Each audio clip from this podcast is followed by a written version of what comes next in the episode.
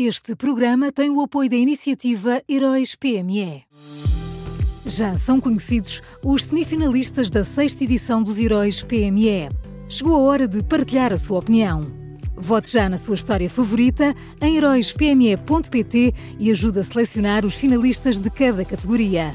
Tem até ao dia 19 de maio. Esta é uma iniciativa Unit Consulting.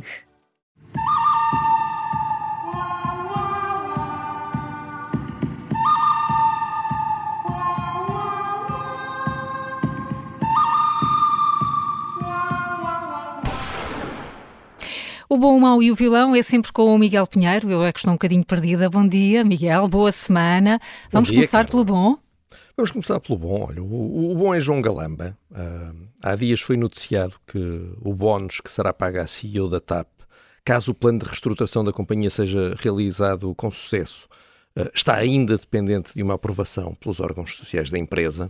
E perante isto, ah, alguns responsáveis políticos, especialmente ali da, da zona esquerda do espectro político, ah, defenderam que o governo devia aproveitar esse detalhe jurídico para simplesmente não pagar. Uh, de facto, a esquerda gosta muito do não pagamos e aqui queria repetir, uh, queria repetir a gracinha.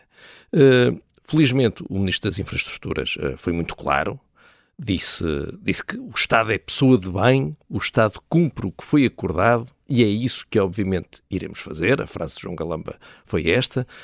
eu sou muito crítico da atuação da CEO da TAP, no caso Alexandra Reis, mas era o que mais faltava que o Estado português se transformasse num burlão. Claro, eh, parece que há aqui uma má consciência, mas é com a decisão de, de- de fazer o contrato eventualmente e de atribuir o bónus, não é? Certo? Mas, mas isso é outra questão. Isso é outra conversa, Claro. como, como já dizia a minha mãezinha. Então, E e, o mau? Quem é o mau? Olha, o, o, mau é Catarina Martins, a, coordenadora do Bloco de Esquerda, decidiu este fim de semana falar sobre a guerra na Ucrânia, isto por causa do envio de tanques por parte de Portugal.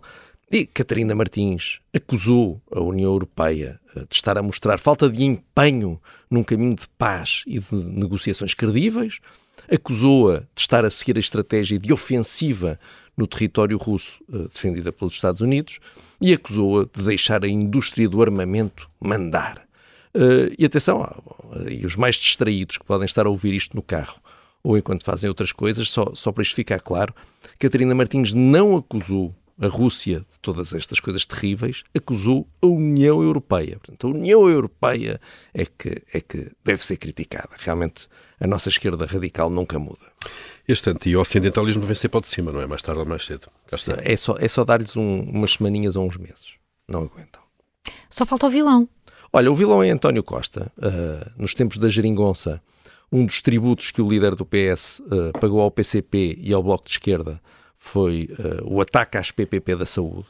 Ah, uma das parcerias público-privadas que acabou ah, na sequência disto foi, foi, foi a do Hospital de Loures, onde, convém lembrar, em seis anos os contribuintes tinham poupado ah, 167 milhões de euros com a PPP que existia ali. Há um ano o Beatriz Ângelo deixou de ser gerido por privados, passou a ser gerido pelo Estado e aconteceu aquilo que, que já se previa que ia acontecer. Ah, esta semana o Expresso explicou que há urgências fechadas e a funcionar em rotação, os tempos de espera ah, aumentaram nas urgências, nas consultas e nas cirurgias, portanto, ah, linha e bingo. Há greves, há falta de médicos especialistas, há falta de enfermeiros, enfim. Com, com o fim da PPP de Louros, eh, o Bloco e o PCP ganharam uma batalha política, António Costa ganhou apoio para se manter no poder, os sindicatos ganharam mais um sítio onde podem pressionar eh, o Estado patrão e os utentes do hospital e os contribuintes perderam tempo, saúde e dinheiro. Era o que, era o que já se adivinhava.